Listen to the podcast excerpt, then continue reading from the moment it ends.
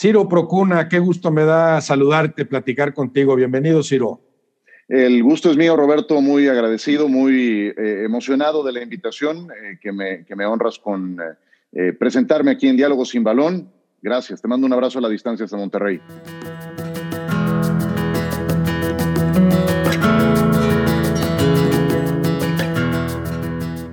Empezaríamos, Ciro, si me puedes platicar tus experiencias como deportista activo desde la niñez. ¿A qué jugaste? ¿Por qué? ¿En dónde? Eh, uy, es que mi carrera deportiva es mínima. La, verdad es que en ese sentido sí, no, no, tengo mucho que apuntar. Lo mío más bien viene del otro lado.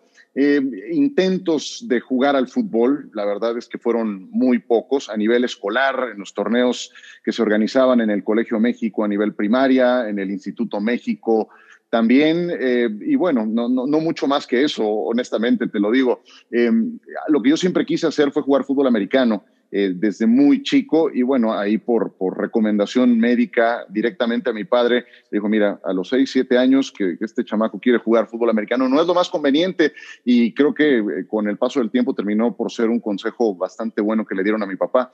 Entonces, te digo, en los torneos preescolares que se organizaban, bueno, no preescolares, en los torneos escolares inter intercolegio que se eh, llevaban a cabo en estos colegios maristas donde yo estuve, fue donde de repente tuve por algún asomo la, la, ilusión de, de, jugar al fútbol y después nada más eh, con amigos, pero a eso se, se, limita mi carrera futbolística, punto.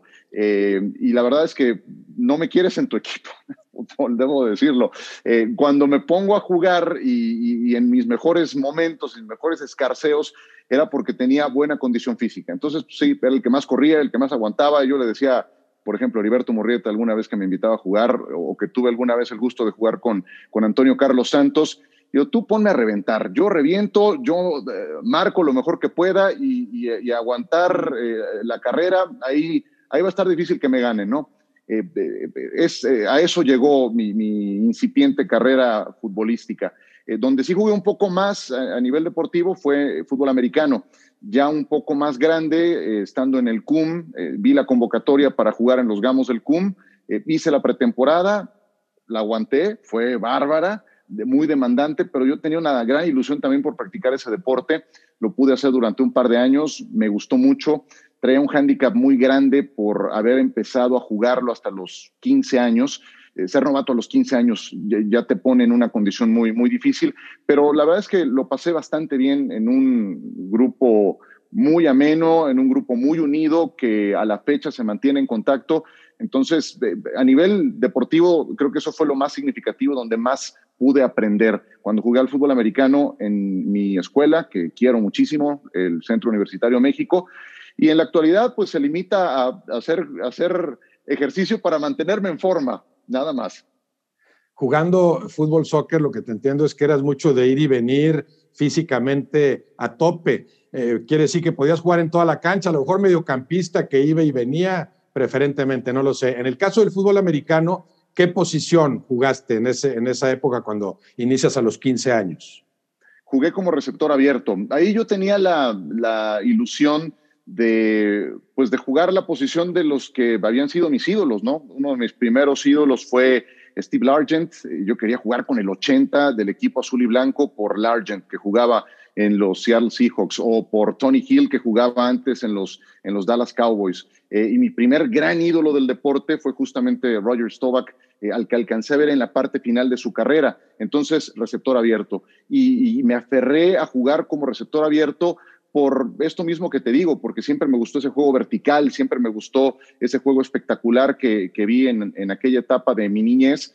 Eh, y eh, en algún momento uno de los coaches, eh, eh, Antonio Álvarez, me dijo, mira, ¿por qué no probamos contigo en la línea ofensiva? Y yo dije, no, en la línea ofensiva, coach. A ver, vente para acá. Y me probó y seguramente ahí pude haber tenido más continuidad, más tiempo. De, de, pero bueno, yo a, agoté mis, mis recursos para jugar en la posición que quería y muy pronto me llegó la disyuntiva de, de dedicarme a los medios de comunicación eh, y, y, bueno, era eso, el estudio y además seguir jugando fútbol americano fue muy, muy difícil y esa disyuntiva se presentó a los 17 años, entonces por eso fue muy corta mi carrera. Ahí dejaste el americano. Decidiste dejar. Sí, no, no había manera de que, de que cumpliera con esas tres eh, labores. Y como se abrió la, la, posibilidad de estar en medios de comunicación eh, apenas a los 17 años, que era otra de mis grandes ilusiones, que, que al tiempo que iba eh, creciendo mi gusto por el deporte, eso también se iba retroalimentando y, crecía. Y, y, en el marco de, de que empiezas a, a definir qué es lo que vas a hacer con tu carrera profesional, a qué te vas a dedicar, pues eh, tuve, tuve entonces que o decidí irme por ese camino y no me arrepiento. Sí, estaba pensando en eso precisamente. Quizá fue una decisión también enfocada a lo económico o a lo profesional, a tu futuro. O sea, implicó cierto sacrificio porque imagino que te encantaba jugar, pero sabías que de eso no ibas a vivir. Entonces ya tuviste que decidir entre lo primordial en ese renglón, de qué, de qué voy a vivir después, además de que dices que ya lo disfrutabas, que te gustaba mucho esto de la comunicación. Sí, sabes, de hecho, eh, hay por ahí un punto de encuentro entre ambas cosas. Eh, cuando yo termino mi, segundo año con, los Gamos, eh, se presenta la posibilidad de entrar con José Luis de Madrid a su programa de Dos en el área y con Francisco Javier González. Entonces eso me implicaba ir todas las noches, de lunes a viernes, también los domingos. empiezo a hacer también algunas cosas en ABC Radio con Enrique Garay y luego en Estereo 100 con, con Luis Baraldi. Eh, y ya para la siguiente convocatoria los Gamos empiezo a faltar a la pretemporada. Eh, no, no era además mi, mi, año para integrarme al equipo de intermedia. Y me dice el coach, bueno, pues ¿por qué no narras los partidos eh, aquí en el sonido local? Entonces dije, pero feliz de la vida, ¿no? Entonces ahí se dio ese, ese, ese punto de encuentro en que yo empezaba en los medios y, y, empecé a relatar fútbol americano en el sonido local del CUM, ahí trepado desde el tercer piso, desde un balcón, viendo hacia el, ese precioso campo del CUM con el gimnasio. Y, y bueno, ahí se dio ese, ese, primer encuentro. Pero sí, evidentemente fue, fue ese, ese tema. Además de que mi gran ilusión era dedicarme a, a lo que llevo casi 30 años haciendo. Ahora, dices que eras muy resistente físicamente, vamos a decir que era como te defendías, pero sin ser experto yo en la materia, ni mucho menos, obviamente, jugar de receptor abierto implicaba otras habilidades. Eh, pienso en la velocidad y en la capacidad para capturar balones, no era nada más el asunto físico. Sí, claro, ahí son otras, son otras eh, habilidades las que necesitas, ¿no? Necesitas explosión en corto, explosión en largo, que, explosión en largo son, por eso se, cronometran las 40 yardas. ¿Cuál es tu tiempo en las 40 yardas? Porque esa es normalmente la, la, carrera más larga que llevas a cabo en una jugada específica. Entonces son explosiones en corto y hacia esa distancia. Eh, la habilidad, es muy importante la habilidad que también puedas ejecutar las rutas, los caminos, porque todo tiene que ocurrir de manera casi, casi coreografiada en una jugada y por eso pules y pules y pules y practicas durante una semana, de tal forma que el coreback debe de saber que su receptor que está al lado izquierdo va a ser una trayectoria de escuadra adentro y el que está a la derecha va a ser una trayectoria de poste. Entonces, él espera que tú vas a cortarte 10 yardas después hacia adentro y ahí va a llegar el pase porque el quarterback solo tiene tres segundos para deshacerse del balón. Me imagino que, que el básquetbol como deporte, como bien mencionabas, es complementario casi de cualquier otro. O sea, al que juega fútbol también algo le sirve para efectos de coordinación, de eso, dominio del propio cuerpo, el básquetbol. Sí, por supuesto, aunque para el fútbol necesitas habilidad con los pies, ¿no? Y eso, eso es lo más difícil de adquirir. Eh, yo creo que es ahí donde, donde muchos topamos con pared, ¿no? Eh, yo te digo, cuando hacía cáscaras ahí con, con algunos amigos, eh, y bueno, siempre fue con, con Beto y con, con, con algunos otros cuates, Beto ya sabía, decía, ok, tú vas, de, tú vas de contención para tener a alguien atrás que te, que te complemente, porque evidentemente esa era la parte que más me complicaba, ¿no? Yo podía hacer un correlón, podía ir al choque, podía eh, hacer ese otro tipo de cosas. Y si se trataba de convivir, pues, eh, pues entonces eh, me hacían favor de encontrarme el lugar, ¿no? Pero sí el básquetbol es, como dices, complementario. Y en el fútbol americano especialmente, además por el trabajo de, manos, la sensibilidad con el balón, eso te da también un plus muy importante para cuando eres ala cerrada o receptor abierto. Cuando hablas del, quería regresar a eso, hablas de Colegio México y del Instituto México, que a, mí me tocó, bueno, muchos años antes que a ti, competir contra ellos en la Interclubes, magnífica liga de fútbol soccer, y el Instituto México en aquella época era una potencia, ¿no? Con excelentes jugadores. Ese Instituto México, si mal no recuerdo, es el que está por Universidad Popocatépetl. De ese Instituto México hablas con una cancha de soccer como cuadrada, muy pequeña. Exacto, sí. E, ese, esa es la secundaria a la que fui, el Instituto México que está en Popocatépetl y Avenida Universidad, ahí justamente, muy cerca del Simón Bolívar. Eh, ¿Cuántos años estuviste ahí, Ciro? Ahí fueron tres años, mis tres años de secundaria. Antes estuve en el Colegio México y después en el CUM, en el Centro Universitario México, que de hecho cuando estábamos en el CUM, como el campo lo cuidaban y lo siguen cuidando mucho, y, qué bueno, porque por eso siempre está tan bonito, teníamos que ir a entrenar a Coxpa, a las canchas de Acoxpa del, del, del, Colegio México Secundaria. Ahí es donde íbamos a entrenar fútbol americano. Entonces, eh, son esos los, los eh, institutos maristas que me tocaron en esos tiempos esas canchas de Acoxpa que las usaron varios equipos, ¿verdad? Creo que Atlético Español entrenó ahí algunas veces, algún otro equipo capitalino de aquella época, de hace, de hace 40 años, ¿no? Sí, me tocó todavía Cruz Azul en el seminario menor de Acoxpa, que estaba muy cerca, no, no ah. precisamente en esas canchas. Ah, Cruz Azul y claro. el Atlante también anduvo por ahí en el seminario menor. Sí, sí, son las del seminario menor de Acoxpa, son muy cercanas, pero, pero hablamos de canchas distintas exacto. Sí, ahí cuando yo empezaba mi labor de, reportero, en el 91, te hablo, me, alcanza a tocar todavía esa parte en que el Atlante, en que el, Cruz Azul, al Cruz Azul lo fui a cubrir varias veces hasta que poco, poco después inauguraron la Noria. Imagínate ya todo el tiempo que pasó. O sea, fue, fue justamente en esa transición. Todavía alcancé a ir al seminario menor varias veces a cubrir al Cruz Azul. Ciro, entonces entiendo que tú de, de muy niño quizá te llama la atención el soccer, pero después te das cuenta que tienes más habilidades para el americano y en ese momento te gusta más practicar el americano, vamos a ir a tus 15 años, o, de, o desde el inicio tú dirías que te atraía más como deporte para practicarlo el fútbol americano. Siempre quise jugar eh, fútbol americano, sí, yo creo que es el segundo escenario el que se impone. Eh, yo, mira, me acuerdo perfecto, yo tenía 6, 7 años y, veía a Pepe Espinosa, que en paz descanse, a Joaquín Castillo y Alejandro Lara, y Joaquín siempre daba al aire las convocatorias de pretemporada para los Gamos del CUM de tal edad a tal otra edad o del, Club Gamos, más que del, del, CUM, del Club Gamos. Y yo apuntaba el teléfono y se lo daba a mi papá y pues ahí depende de que te lleven, ¿no? Entonces siempre, sí, fue esa mi, tirada inicial. Yo te diría que a mí el fútbol me, empieza a conquistar eh, definitivamente con el Mundial de México 86. O sea, un Mundial en casa es lo máximo, es maravilloso. Es además el terreno más fértil para que te termine por jalar, por conquistar. Y antes, cuando tuve algunos contactos que iban a la inauguración de torneos escolares, alguna vez conocí a Miguel Marín en persona y dije, wow, wow, me, impresionó su estampa, su presencia, ya habiéndolo visto jugar, me tocó también la parte final de su, de su carrera, lo saludé, me impresionaron sus manos, eh, cómo las tenía, producto de, atajar los bombazos ahí en, la portería.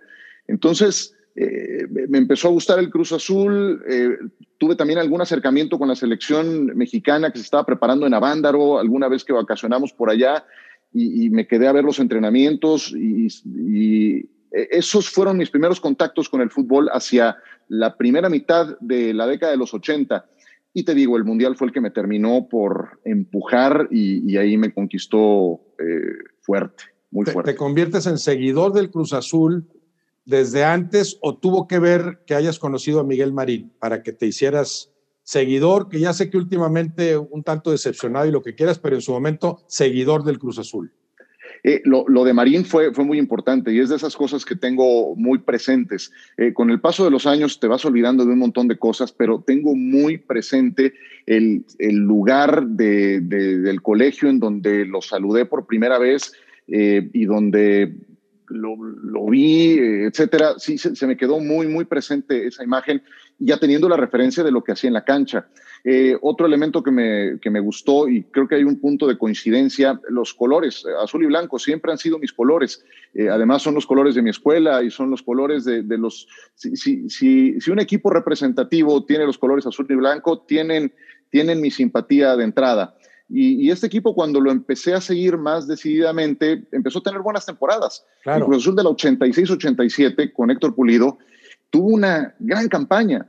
Entonces yo me empecé a acercar al estadio, empecé a ir, me ganaba boletos en el programa de, Raúl Orbañanos, me acuerdo, me iba saliendo del CUM a, ver eh, su programa de radio y entonces me hice cuate el productor y el productor pues como que le caí bien y cuando había boletos me regalaba, entonces iba a ver al Cruz Azul y eso como que ayudó a amalgamar mucho mi, mi afición por ese equipo en aquellos tiempos de, te estoy hablando del 87, 88, eh, luego llega Patricio Hernández, que me pareció también un crack. Oye, qué campaña la de Patricio Hernández. Una sola, ¿verdad? Que yo recuerde una, pero en la que fue el mejor jugador del torneo, indiscutiblemente. Y sabes, fue, un torneazo. ¿Te acuerdas la disputa por el título de goleo? Porque estaba el mortero Aravena, estaba eh, el mortero en el, en el eh, Puebla ¿Y con quién es que compiten por ese título? Era, era no estoy seguro si Ricardo Peláez o, Luis Miguel Salvador, que estuvieron ahí en la, en la contienda, pero bueno, sí me acuerdo muy bien de Patricio y del Mortero, un espectáculo los dos. Eh, y, Patricio Hernández, sin ser la de delantero o la de convertido, realizador, su principal eh, condición. Él venía del fútbol de Italia, del Torino, donde había firmado una muy buena campaña. Mediocampista ofensivo, talento extraordinario, sí de impacto inmediato, con una clase desbordante. Entonces conocí a Patricio también en persona en el programa de Raúl y, bueno, todos esos acontecimientos fueron ayudando a que, a que eh, esa simpatía por el club creciera y, bueno, pues yo creo que yo, yo soy un creyente de que cuando le vas a un equipo no, no cambias, a menos que desaparezca, le dejas de ir lo que tú me digas, pero, pero ya no le puedes ir a otro. Puede, puede amainar la pasión o, también cuando eh, vienen en cascada las decepciones, pues ya no, ya vas, vas dosificando el interés eh, simplemente por salud mental. Pero no es de que ahora mejor cambio de equipo, le voy a este otro porque está ganando más cosas. Me imagino que, que, que, es como que hacerte tonto solo, ¿no? Sí, eh, yo creo que eso, eso no, no ocurre. Eh, bueno, pues, al menos en mi caso, puede, puede que disminuyan los decibeles o disminuya el nivel de pasión, si quieres llamarle así, visto siempre desde el ángulo de, aficionado y que te decepcionan muchas cosas, ¿no? Porque eh, eso sí fue mi caso. Más allá del resultado en lo deportivo, que ahí depende de muchas cosas, pero estando en este ambiente y sabiendo lo que uno de repente se entera, pues te, das cuenta de los manejos que hay detrás de un equipo y eso contribuye, en este caso particular, a decepcionarte más. Claro, los intereses que tanto contaminan al fútbol.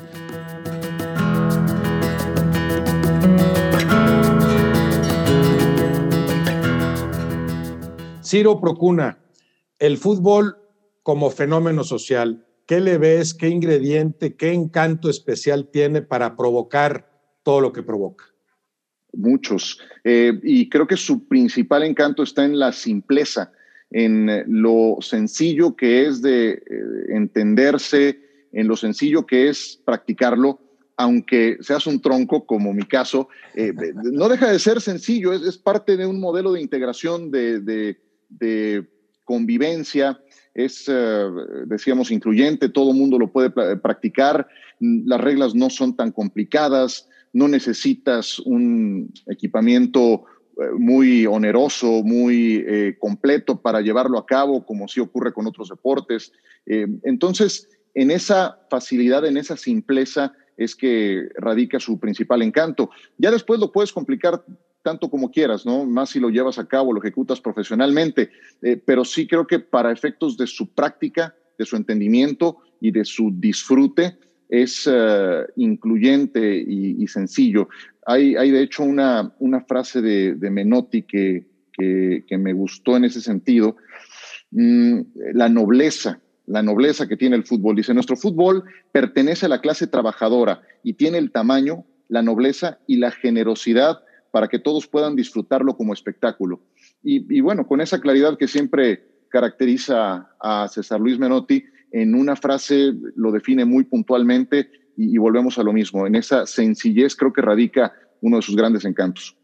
Que, lo juegas eh, desde niño con cualquier cosa, no necesitas ni siquiera tener el balón, algo que conviertes en balón, algo que conviertes en portería, lo que difícilmente consigues con otros deportes. O sea, incluso el básquetbol, que se juega mucho en todo el mundo, pues sí requiere de un tablero y de un aro, aunque te las pudieras ingeniar para, para, para suplirlos, ¿no? O el béisbol, del bal, la pelota, la manopla, en algún sentido. Eh, a esa, a esa simpleza, a esa sencillez del soccer te refieres.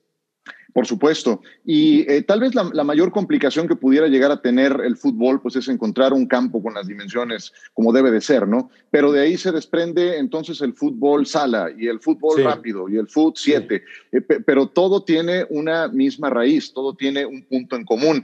Eh, y, por supuesto, ¿quién no jugó como en mi caso, con un bote vacío de frutzi en el colegio, poniendo dos suéteres como portería, pues esas, esas nos tocaron a todos, ¿no? Y, me incluyo. Entonces, eh, su encanto es tal que para efectos de que lo puedas practicar, pues siempre encontramos la manera, ¿no? Como que si quieres jugar béisbol necesitas a otro, aunque bueno, ahora estas, estas máquinas que te lanzan pelotas y a la velocidad que lo pides para para eh, fungir y fingir como bateador, pero como que normalmente requieres de alguien más. En, el fútbol, desde niño, una pared es suficiente para rebotar la pelota, ¿no? Sí, sí, y esos otros elementos en otros deportes, pues te pueden servir para, para pulir, para irlo perfeccionando, para entrenar, para practicarlo, eh, pero, pero nunca será igual que una puesta en escena completa. Eh, y para efectos del fútbol, pues sí, esa, esa como decía eh, Miguel Mejía Barón, esa pelotita, de esa pelotita de la que comemos todos, pues eh, eh, sirve para efectos de, practicarlo, de poderlo hacer como tú mencionas, inclusive con una pared, nada más, ¿no? pero bueno, sí tiene, tiene muchísimos atributos el fútbol, pero sí creo que tiene ese gran punto de partida. Yo te diría que además, si uno le sigue rascando a los atributos, uno que se me quedó muy grabado, que, que recuerdo de mi primer mundial, pues tiene que ver con que se convierte en un lenguaje en común que todo mundo entiende, desde un japonés hasta un sudafricano, pasando por un croata, eh, un latinoamericano. Y, me acuerdo de ese mundial, eh, se me quedó muy grabada la, pasión y, la locura que puede desatar en un aficionado de rincones tan distantes del mundo para pintarse la cara, para provocar que hayan hecho eh, un viaje seguramente muy costoso hasta cierta ciudad francesa y todos unidos con un fin común. En ese mundial me tocó transmitir en Lyon el Irán contra Estados Unidos, 1998, épocas de mucha tensión entre ambos claro. países. Entonces fue un partido de alto riesgo. Con, habíamos estado en la sede de Lyon todo el tiempo con Adán Vega Barajas y con Carlos Moreno. Llegado ese momento, notabas de inmediato cómo se, se había multiplicado por tres eh, toda la, tensión que se sentía en el ambiente, los niveles de seguridad. Y al final en el juego no pasó nada, ni siquiera fue un partido ríspido, ni mucho menos. Simplemente estaban disputándose no quedar en último lugar de, ese mundial, no les había ido bien. Y, fue un buen partido, recuerdo, y lo terminó perdiendo Estados Unidos. Pero ¿cómo pueden dos países que eh, tienen tantas diferencias a otros niveles encontrarse en un terreno común para hablar un mismo idioma? Eso me pareció encantador. Claro, claro, los, los, principios y las virtudes del, deporte. Ahora, particularmente hablando del fútbol, todos esos ingredientes que mencionas o, parte de su encanto ha existido desde siempre y, sin embargo ha proliferado el gusto y la pasión por el juego en todo el mundo. ¿Eso a qué lo atribuyes? a que se haya producido tal proliferación a que, eh, bueno, yo sí, sí, encuentro como un elemento fundamental esa simpleza. No necesitas de, leerte un mamotreto de, reglas para que lo puedas comprender. Pero para, que, ahora los, para que ahora los japoneses y los árabes y en África se vuelvan locos como que pensamos que nada más sucedía en México y luego entendimos que también en Europa, por supuesto, que, que ha provocado todo esto, o sea, que se haya que se haya extendido a tal grado y arraigado en todo el planeta esto del fútbol? Eh, deporte global, 100%. Yo, yo pensaría en ese sentido que tienen mucho que ver los medios de comunicación, eso es fundamental. Tiene mucho que ver también las redes sociales, que, en la actualidad también han, han, cobrado mucha fuerza para, para efectos de llegar a todos los rincones y de poder tener eh, lo, lo, mejor, lo último al alcance de tu mano. Eh, también creo que algo habrá ayudado el que se hayan llevado mundiales de fútbol a sitios como Japón, Corea, por ejemplo, en el 2002. Aunque debo decirte ahí que a mí, a mí me tocó cubrir ese mundial todo del lado japonés. Y cuando empezaba a aprender ese mundial, cuando ya Japón había logrado el pase a la siguiente ronda, ¡pum!, que pierden en octavos de final con los turcos. Eh, eh, ese juego que me tocó hacer en Sendai, eh, me acuerdo que era un hervidero en favor de Japón, como no lo había visto en todo el Mundial. Y pierden. Yo lo lamenté mucho porque dije, es que entonces ya no prendió, ya no prendió el Mundial acá. Y no, no prendió. La verdad es que jamás lo noté. Estuvimos de base junto con Héctor Eugui en Tokio. Y Tokio, que es una, una ciudad que te come, que, que es, es fantástica, pues ahí parecía que les había pasado de noche el Mundial. Día de juego y llegabas y lo buscabas en televisión y no aparecía en un restaurante, en un bar, no. O sea, como que ellos seguían en su mundo, ¿no? Eh, entonces, de algo habrá servido también el que, el que esos mundiales hayan llegado a, diferentes rincones, el que se organicen no nada más mundiales mayores, sino también juveniles, eh, con límite de edad en, en, algunos otros países. Creo que todo eso contribuye a que, a que este fenómeno global siga creciendo. Porque ese mundial que mencionas, bueno, en Corea sucedió algo similar, se vivió con todo, llegan a semifinales. No sé si ahí la FIFA dice, bueno, tampoco vamos a meter a los dos en semifinales, con que uno entre, vamos viendo cuál, porque también en Corea fue impresionante la respuesta de la gente, con su equipo como semifinalista, ¿no? Sí, pero, pero fíjate ahí la diferencia de que te eliminen en octavos de final a que te eliminen en semifinales. Es semana y media, semana y media de pasión que, que, sigue alimentándose eh, internamente, ¿no? En, en, Japón sí noté cómo, mira, se acabó. Se, apagó, se apagó por completo. Y yo veía las imágenes de lo que pasaba en Corea, de cómo no nada más se vivía en los estadios, sino en, en, en los fanfests que organizaban con pantallas gigantes y decías, wow, no, no, no lo puedo creer, ¿no? Aunque bueno, también ahí, ahí habrá que ver, habrá que recordar los partidos, pero, pero sí, para efectos de que prendiera localmente, sí, creo que fueron mundos distintos. Ahí veríamos un acierto en, en, la gestión tan cuestionada y tan cuestionable de primero de Avalanche y después de Blatter en cuanto a lograr esta expansión del fútbol. Eh, sí, a ver, eh, yo en ese sentido eh, creo que creo que sí habrá servido de algo para, para que se acentuara en ciertos rincones. Otros intereses pudo haber, que otros negocios pudieron llevarse a cabo, eh, qué, otra, qué otros movimientos se habrán producido.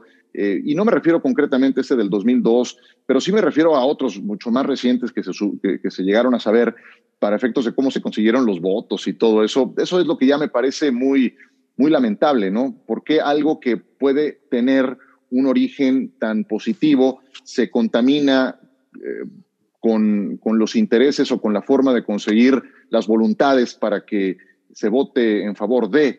O, eh, en ese sentido sí creo que el fin no, no justifica los medios. ¿Crees, ¿Crees en la actual limpieza de la FIFA? O sea, ¿sí crees que se corrigió eso o, o no. vamos a esperar a que se sepa dentro de no sé cuántos años lo que está sucediendo? No.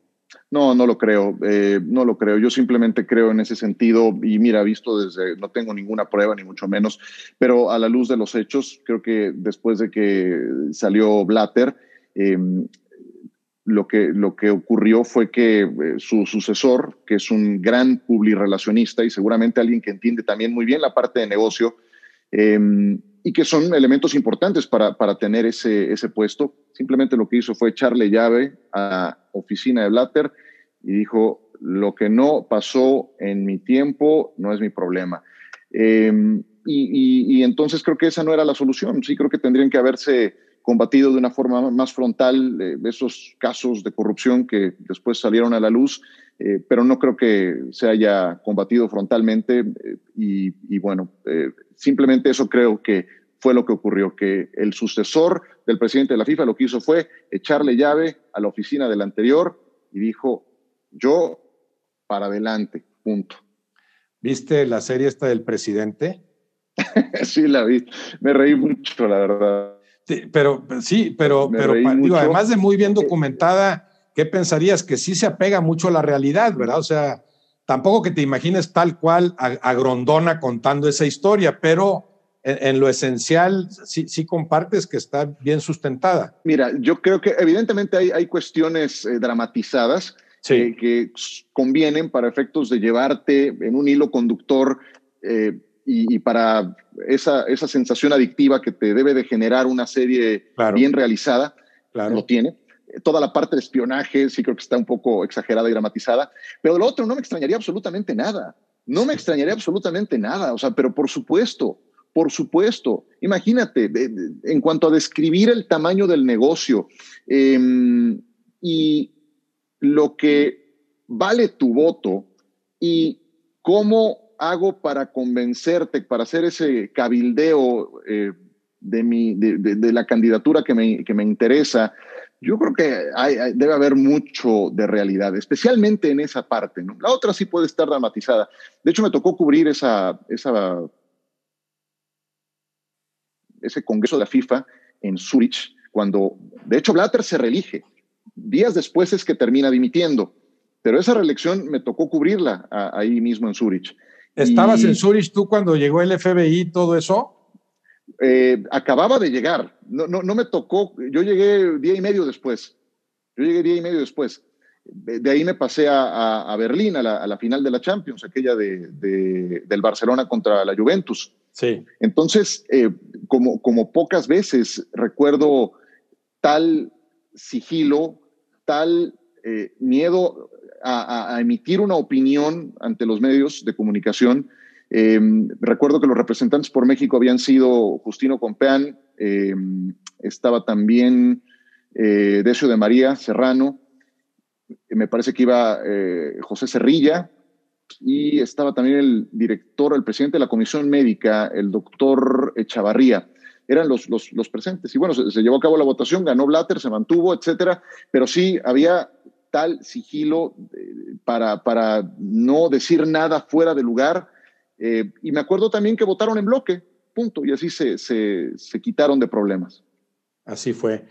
Volviendo un poco a, las características del soccer, aprovechando eres especialista en soccer y en americano, ¿qué diferencias ves entre ambos deportes? Sé que te gusta muchísimo el americano, quizá más, quizá al mismo nivel, que lo dominas como dominas las cosas del, del soccer, aunque quizás se te reconozca más en el ámbito del americano. ¿Qué diferencias verías? Eh, ¿Qué le faltaría al americano para conseguir lo que el soccer ha conseguido en cuanto a meterse en el gusto de la gente, no solo en estos lares, sino en el mundo entero? Eh, es un deporte muy estadounidense, muy, muy estadounidense. Y eso creo que eh, dificulta el que se convierta en un fenómeno global al, nivel eh, del, fútbol. En ese sentido, sí creo que no hay competencia. Lo, lo del fútbol es indiscutible y, permea en todo el planeta. Eh, el fútbol americano lleva, lleva mucho tiempo haciendo intentos por, por globalizarse. Em, lo, lo, empezaron a promover, recuerdo, desde mediados de los 80 con partidos en Londres. Jugaron en Wembley, los Vaqueros de Dallas y los Osos de Chicago. fueron a Japón, también a, probar suerte. Tenían en la mira China, no terminó por concretarse. Eh, crearon la NFL Europa, crearon la, Liga Mundial, tuvieron varias franquicias en Alemania, todas de, estas ligas de desarrollo en primavera que, creo que cumplían con una, labor muy, muy importante, pero eh, por costos terminaron dando marcha atrás. Eh, entonces, creo que la, NFL sigue empujando esos, esos planes eh, y donde se ha mantenido mucho más es en, en, Inglaterra, con buena recepción. Tan es así que no nada más en el último calendario tuvieron dos partidos, tuvieron cuatro, ya lo hacen en dos estadios diferentes, ya también en el campo del Tottenham, que desde su concepción tienen pensada esa parte para que, para que se pueda practicar el fútbol americano sin eh, eh, alterar la práctica del equipo de los, de los Spurs, que es lo más importante para ellos, ¿no? Entonces, eh, sí creo que le convendría a la NFL simplificar un poco más las cosas. Y, creo que deportes como el flag football, como el tochito, que es lo que conocemos acá, simplifican mucho un deporte que es complicado por naturaleza, que requiere de un, eh, un equipo, un casco, unas sombreras, demasiado, ¿no? Para poderse practicar, que eh, eh, por esencia es muy rudo y violento. entonces creo que todos esos escenarios de simplificación le ayudarían, y le están ayudando, y creo que son muy conscientes de, ello, para que permee a más territorios. En ese sentido, ya no para hablar de una serie, sino de la película esta de Concussion, ¿no? que habrás visto en su momento, Will Smith, en algún momento modifica también la percepción de la gente o del propio ambiente del americano, o era un tema ya muy sabido, o sí fue algo que, que, lo puso en la palestra la película este, el tema este de los golpes eh, cabeza contra cabeza. Sí, sí lo puso en la palestra, por supuesto, sí abrió, abrió el debate y, esa historia tiene mucho de cierta. La, eh, el caso de Mike Webster, que es con lo que inicia esa película, fue totalmente cierto. Él estaba arruinado antes de que, de que muriera, eh, arruinado eh, a, grado tal de estar pues prácticamente como vagabundo. Un jugador legendario de Salón de la Fama, el que les entraba el balón a Terry Bradshaw. Así, así terminó, ¿no? Eh, y creo que eh, eso, eso sí abrió, abrió los ojos de, mucha gente. Eh, llevó a, los jugadores a una demanda hacia la liga. Terminaron arreglándose. y la liga creo que ha avanzado en protocolos de conmociones porque no le puedes quitar ese ingrediente de violencia al juego. el, fútbol americano es violento por naturaleza. Y, la única forma que la liga tiene para poderlo combatir es multas para quien golpee con el casco por delante, es eh, sanciones muy, muy fuertes para, para quienes eh, lleven a cabo esas, esas, prácticas, castigos durante el partido em, y el protocolo de conmociones. Cada eh, juego tienes dos neurólogos, en, uno en cada banca y uno independiente que son los que determinan cuándo un jugador debe de ser evaluado porque tiene síntomas de conmoción. Automáticamente sale del campo, lo evalúan y, si puede regresar al juego, va. Si no, está fuera por el partido. En otros tiempos les daban sales aromáticas y, vas para adentro, ¿no? Y, Como sigue siendo en el, soccer, en el soccer en México, aunque, aunque el riesgo sea menor, ¿verdad? El riesgo es menor, pero Roberto, ¿te acuerdas de la final del Mundial en Brasil? Hubo, hubo un jugador, Kramer, que estuvo más o menos un cuarto de hora en el campo y él mismo admite que no recordó lo que pasó y tenía claramente síntomas de conmoción cerebral y en una final de una Copa del Mundo, no en el torneo eh, interclubes, en la final del Mundial pasó. Entonces, sí creo que hay un gran terreno por recorrer en, materia de, de, conmociones cerebrales y por estos casos que se dieron en el fútbol americano, la NFL sigue avanzando en ese terreno sabiendo que va a ser muy difícil eh, quitarlo de raíz. Es muy difícil, o sea, eso es parte del juego. Hablando de finales, Ciro, ¿te acuerdas de la final pero olímpica en Río de Janeiro? ¿Cómo no? Claro, claro. Eh, ahí eh, se, me quedan, se me quedan dos o tres cosas de, de, aquel partido que tuve el gusto de transmitir contigo. Uno, como un juego de fútbol puede paralizar a una ciudad, a una nación completa. Sí. cómo puede llegar a influir en el estado de ánimo de la gente de manera masiva, porque ahí salió todo como ellos lo esperaban. Terminan coronándose. Primera medalla de oro olímpica en su historia. Sí. Y luego lo contrasto con lo que pasó después de la goleada en ese mismo territorio, en esa misma ciudad, la goleada que sufrieron contra Alemania. Yo me, acuerdo, me acuerdo, caramba, pobres brasileños, el, cómo influyó en el, en el ánimo colectivo. Claro. Pero dos peldaños para abajo, de verdad. Lo notabas al día siguiente instantáneamente. sí, por, eso esa final olímpica fue una, una especie de reivindicación, aunque no sea del mismo tamaño, pero bueno, aquí están los alemanes otra vez, que además fue un partidazo ese, Ciro. Ojalá las finales de Copa del Mundo fueran de ese nivel, de aquella final olímpica, ¿no? Un partidazo entre alemanes y brasileños, como de película, bueno, que se defina con el último penal que ejecute Neymar, nuestra figura, ¿no? pero, sí, fue, fue, fue un alivio porque perder esa medalla de oro después de lo que había sucedido eh, en, la Copa del Mundo en su propia tierra, imagínate lo que hubiera sido para los brasileños. Sí, y ahí, y ahí vuelves a, encontrar otro, otro de esos elementos que hacen del fútbol un, deporte eh, tan importante, un deporte único. Eh, en lugares como Brasil, no tengo duda, como Argentina, como Inglaterra, donde se vive con tal pasión el fútbol, un resultado de un partido te puede influir en el, en el ambiente colectivo instantáneo al día siguiente durante un, durante una durante la siguiente semana qué sé yo o sea eso de verdad impacta para bien o para mal eh, el ánimo de la gente a nivel colectivo a nivel masas eh, llevado esto a terrenos de la selección mexicana también lo notas y, a lo mejor sin, muchos, sin muchas bases, ¿no? Porque a ver, ¿cuándo, ¿cuándo es que México haya sido una potencia que aspira a ganar una Copa del Mundo? Pues yo no lo he visto, honestamente, y, pensar que eso va a ocurrir ya mismo es, es, eh, es una ilusión.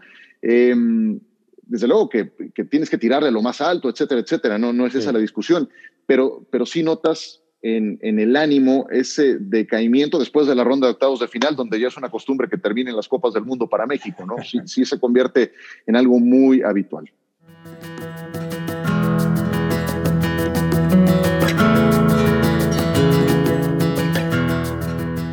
Ciro Procuna, eh, ¿qué similitudes y qué diferencias ves, percibes, si es que las hay, entre tu labor como periodista deportivo y la labor del jugador? ¿Qué, cosas crees que compartes o en qué son tareas radicalmente distintas?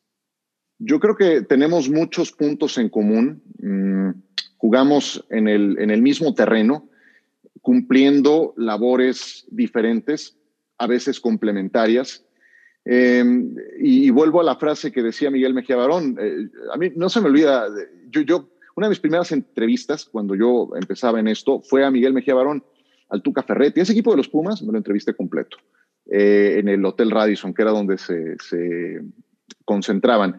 Y, y, me acuerdo del Miguel Mejía Barón en Pumas y me acuerdo del Miguel Mejía Barón en Selección Nacional y, sí, sí hay cambios importantes en, su personalidad, ¿no? Como que se endureció mucho su personalidad cuando estaba en selección. Y creo que fue como una especie de caparazón para todas las presiones que, vienen con el, con el cargo. Y Miguel decía, cuando le hacían alguna pregunta eh, con jiribilla, mira viejo, de esta pelotita comemos todos. Entonces, eh, pero además ya, terminaste hablando con su voz, Ciro mira viejo, no, la, tenía, la tiene más profunda. Exactamente. Que me cae a todo dar, ¿eh? Me cae a todo dar. Sí, excelente. Y paso, y, qué lástima, yo creo que, digo, estoy seguro que todavía en Tigres sigue aportándole mucho a, al fútbol, pero sí creo que en, en otro ámbito eh, podría tener mucho más injerencia, mucho más influencia. Entonces, y tenía toda la razón. Te, decía, de esta pelotita vivimos todos. Comemos todos, de esta, de esta pelotita, ah, viejo, comemos todos.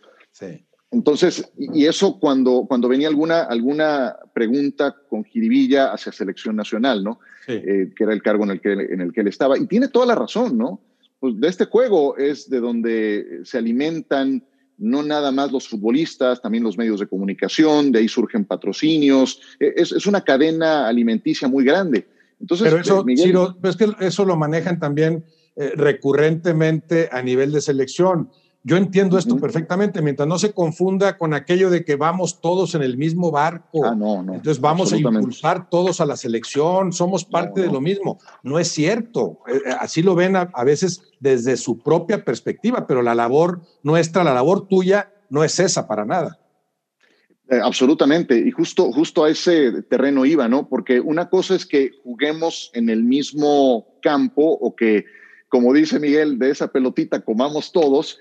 Y otra cosa es que entonces me convierte en porrista de eh, un equipo, de una selección nacional. Eso, eso creo que eh, es, vaya, no, no, no va, eh, no está en sintonía con, con la labor de un comunicador, ¿no? Un comunicador también tiene que generar opinión y al generar opinión no nada más vas a hablar bien, vas a hablar bien de quien lo haga bien y vas a hablar mal de quien lo haga mal. Es así de sencillo, es, es muy simple. Y eso muchas veces no se entiende del otro lado.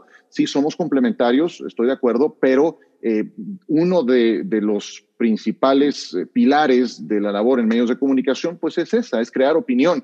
Y si, y si no lo haces, entonces estás faltando a, a, ese, a esa parte fundamental. Eh, algo, algo que también me, me gusta que, que, que dijo Menotti en ese sentido, ser futbolista significa ser un intérprete privilegiado de los sentimientos y sueños de miles de personas. Esa es una de las labores del futbolista. Bueno, ser periodista es ser justamente el portador de ese mensaje para esas miles de personas.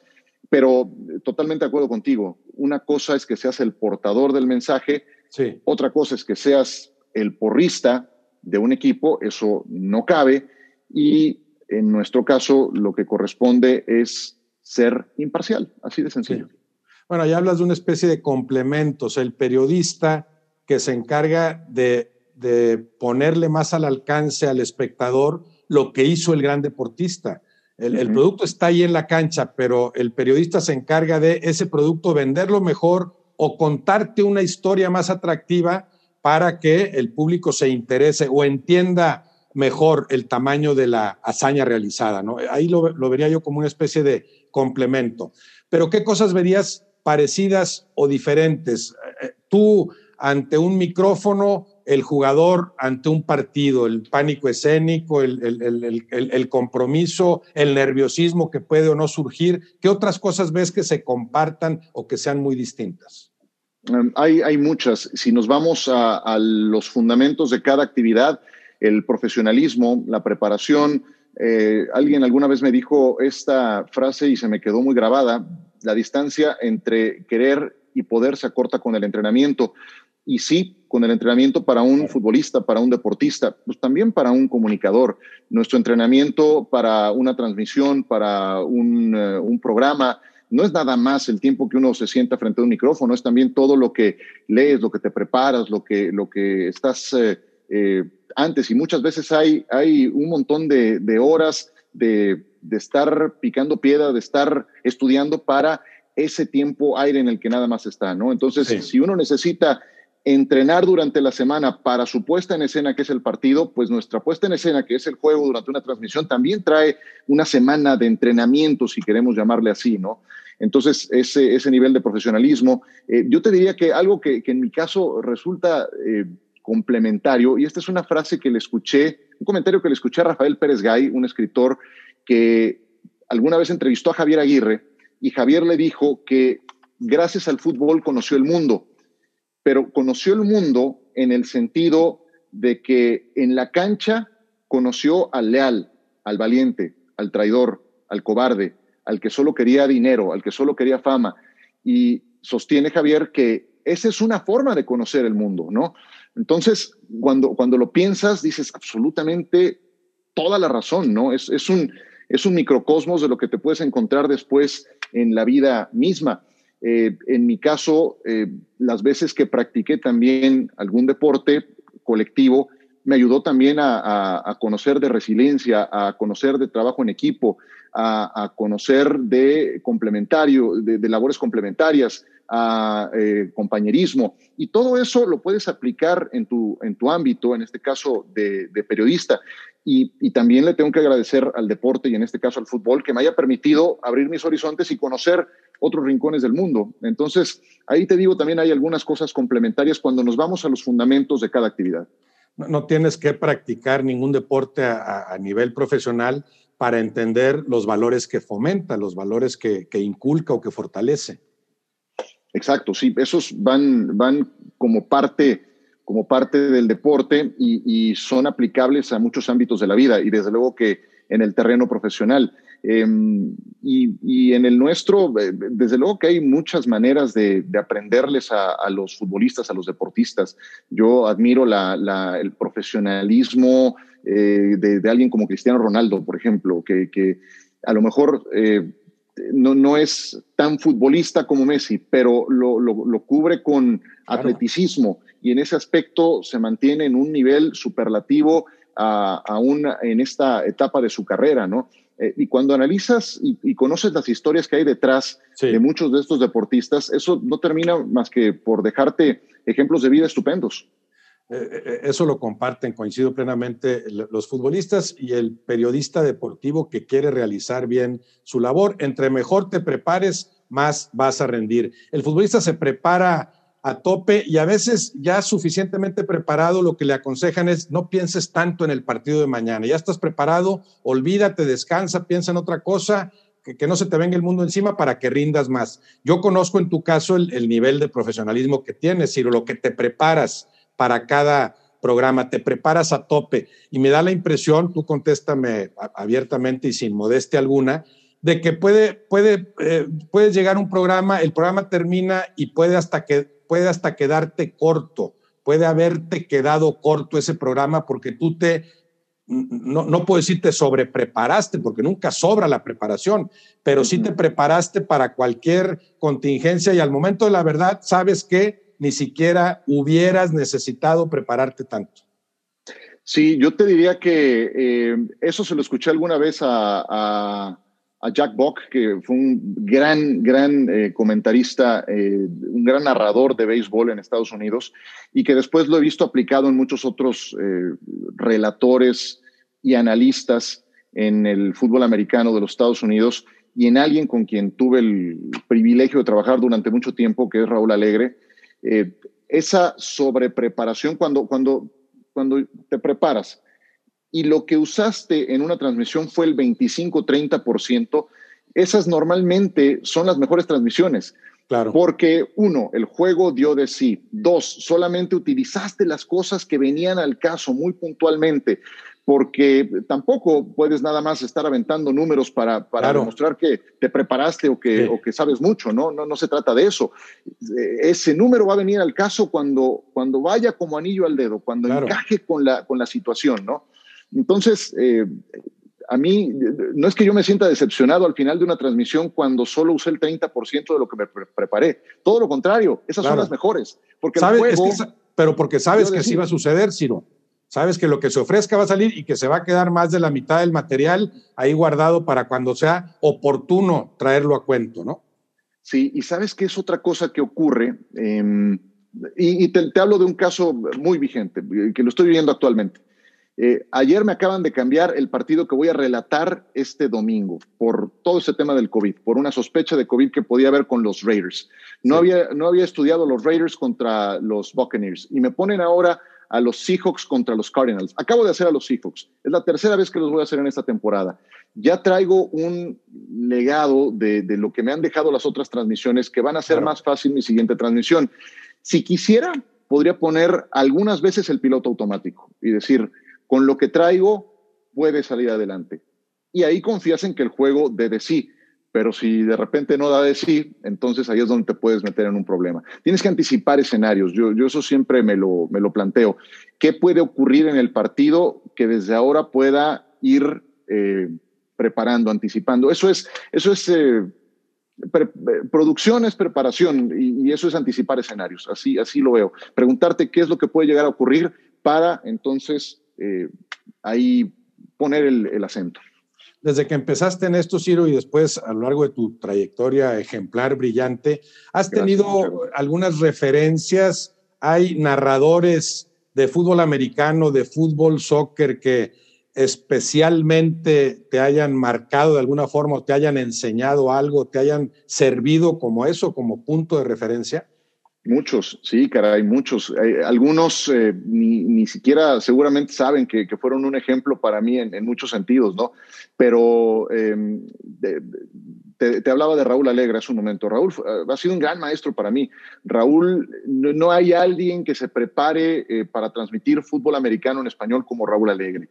Nadie, nadie, nadie. Y, en ese aspecto, él, con, con esa nobleza, esa bondad que le caracteriza, tuvo siempre la apertura para para enseñarme su método, para compartírmelo, para, para que yo como relator me metiera también en la cabeza del analista. Y eso me parece fundamental. Eh, un, esa es una gran enseñanza que, le, tengo que agradecer a Raúl. Yo como relator no puedo ir a la mía. No, eh, eh, la labor del relator es ponerle el pase para gol al analista para que lo remate. Eh, así debe de ser. Tú eres un preparador para que el que luzca sea el analista. Em, y, la mejor manera de poder ser el intérprete de lo que quiere el analista es saber cómo prepara el juego, es meterte en su cabeza. Y, eso lo pude hacer con Raúl. Con Raúl trabajé estupendamente. Contigo trabajo estupendamente también. Yo, yo, desde que nos tocaba transmitir en TV Azteca, pues yo ya sabía cómo era contigo. Entonces, cuando nos volvió a tocar aquí en, en, en ESPN transmitir algún juego, pues fue como volver a andar en bicicleta, ya, ya, ya sabía cómo era, cómo era el método, ¿no? Y, yo admiro de ti tu, tu claridad para expresar eh, los, las cosas, em, el comentario oportuno, sin rollos y, sintetizado para, para definirlo y darle un agregado al, al, al televidente, al que está viendo y escuchando. Em, otros, de, mira, el primer relator que yo admiré fue Gerardo Peña. Gerardo Peña, eh, su estilo me parecía de alto voltaje, electrizante. Y, yo eh, metía un gol en América y se lo metía al Cruz Azul y yo me emocionaba. Yo decía, pero ¿por qué demonios me emociono por este gol? Pues era por, por, por el estilo de Gerardo, ¿no? Sí, sí, el ritmo. El ritmo, sí, sí, sí. Y luego me toca trabajar con Emilio Fernando Alonso, algo, algo semejante. Emilio, eh, yo me imaginaba, era, era como una ola que se iba preparando, preparando, y al momento en que rompía el gol era que, que, que, explotaba, ¿no? Entonces iba preparando, preparando la jugada de peligro. Entonces, en ese manejo de tonos, eh, Emilio también fue, fue estupendo. En conducción de estudio, siempre me gustó Chris Berman de, de ESPN. Eh, en relato, Al Michaels me parece el mejor ya en el ámbito del fútbol americano. Entonces, sí, muchos eh, viéndolos, escuchándolos y algunos conociéndolos en corto han sido grandes maestros. Sí, porque a, final de cuentas, digo, agradezco tus comentarios, pero el peso de una transmisión la tiene el, narrador, el que relata. Por eso yo pensaba eh, en tu propio rol, si tienes esas referencias tanto en el americano como en el soccer. O sea, en el soccer hablas específicamente de Gerardo Peña y Emilio Fernando Alonso, siendo estilos diferentes los de ellos dos, muy diferentes al tuyo. O sea, no quiere decir que copies ni mucho menos, pero tienes esa referencia y, y aprendes algunas cosas. O sea, sabes qué te gusta de tal comentarista, qué no, y después, por supuesto, como lo has hecho tú, desarrollas tu propio estilo. Sí, es que yo no podría narrar como ellos, no, no, no habría manera, y eso lo, lo, sé desde el principio, ¿no? Eh, alguna vez me lo preguntó eso Javier Alarcón en, en, una charla semejante que tuvimos, me dice, pero ¿cómo, ¿cómo me dices que Gerardo Peña fue el primero que te gustó. ¿No te pareces en nada Gerardo Peña? No, claro. Pues no, evidentemente no. Eh, me encantaba ver y escuchar a, Gerardo, ¿no? Escuchar sus relatos, pero no, no, nunca fue mi objetivo copiarlo. el mío es, es diferente. El mío es el que es, es el que es. Eh, sí priorizo la preparación. Eh, me gusta más toda la parte de, de la entonación correcta para donde debe de ser. Eh, me gusta eh, dar el dato oportuno en el momento. Eh, entonces, te digo, mi estilo es, es, es, el que más se parece a mí. No, no podría copiar el de otras personas. mi estilo es muy parecido a mí y, y va por, por ese ámbito de la preparación. ¿Te sientes más a gusto o te sientes mejor narrando fútbol americano o fútbol soccer? Eh, Los dos me gustan mucho, pero me, la verdad me gusta más relatar el fútbol americano. La verdad, sí, ¿para qué te digo? ¿Para qué te miento? Yo sé que, que en, en los diálogos sin balón eh, son normalmente de... de, Por, eso son sin, pero son sin balón y el balón podría ser ovalado también, ¿verdad? Pues no sé, sí, la, sí. La verdad pero, ahí, es, ahí es por cuestión de ritmo, o porque te gusta más el deporte en sí, o sientes que tus características dan más para el formato que implica una narración de juego de americano que es distinto al del soccer. Sí, creo que lo, defines eh, perfectamente por las dos razones. Uno, porque es lo que más me gusta y dos, porque creo que el, porque creo que por la naturaleza de ese deporte o de ese tipo de transmisión es lo que más me beneficia. Em, relatas una jugada, entra en la lista es jugada, analista, jugada, analista. Entonces, siempre tienes ese punto de referencia o eh, alguna situación complementaria, a veces que le comes un poquito el mandado al comentarista, pero ya luego regresas a relatar y sueltas, ¿no? Entonces, sí, sí me adapto mejor a esas características sin que lo otro me, me moleste, ni mucho menos, ¿no? Para nada. Pero, pero sí creo que es por los dos motivos, la verdad aunque en el soccer, bueno, en, las transmisiones de fútbol en México cada vez está cayendo más en eso de más participación del analista, casi ahí va la jugada y habla, va la jugada y habla. ¿Qué, formato te gusta más? Lo que se hacía antes, que el analista podía entrar, no sé, cada 10 minutos, cuatro o cinco veces en cada tiempo y ya cuando creía que había algo que aportar, o esto de más, de más intercambio entre narrador y analista me gusta de más intercambio. A mí sí me gusta de más intercambio porque em, imaginemos escenarios. Hoy tenemos tantos partidos de fútbol y la verdad es que no todos son espectaculares, no todos resultan ser competitivos, muchas veces se cargan de un solo lado. Entonces, para beneficio de una transmisión, eh, cuando un juego está pues prácticamente liquidado, es conveniente también tener una buena conversación en relación al sitio en el que están jugando, en relación a las leyendas de, X equipo. O sea, temas hay muchos y, sí creo que esos temas...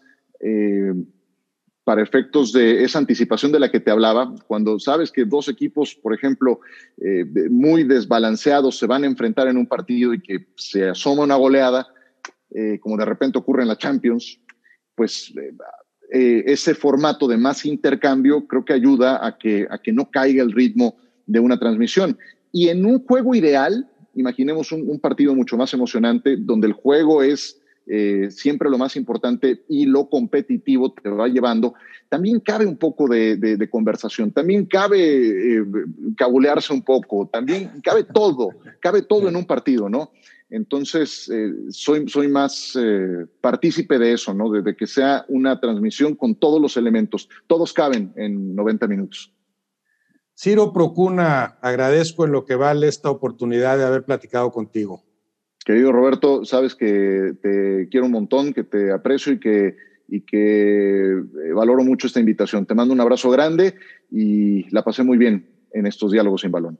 Todo eso es recíproco, Ciro, ya lo sabes. Te mando un abrazo. Muchas gracias. Gracias, igualmente.